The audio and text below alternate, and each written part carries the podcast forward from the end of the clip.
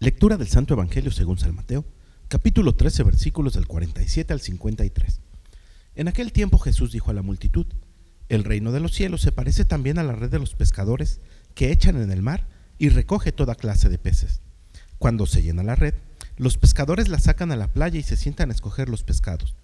Ponen los buenos en canastos y tiran los malos. Lo mismo sucederá al final de los tiempos. Vendrán los ángeles, separarán a los malos de los buenos y los arrojarán al horno encendido.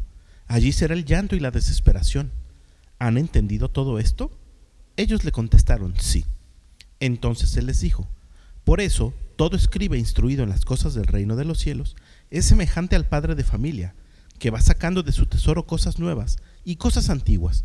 Y cuando acabó de decir estas parábolas, Jesús se marchó de ahí. Palabra del Señor.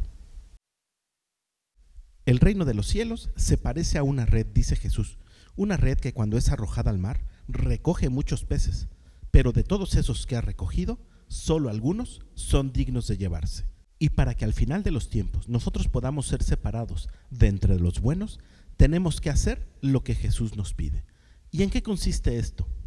Practicar las obras de misericordia.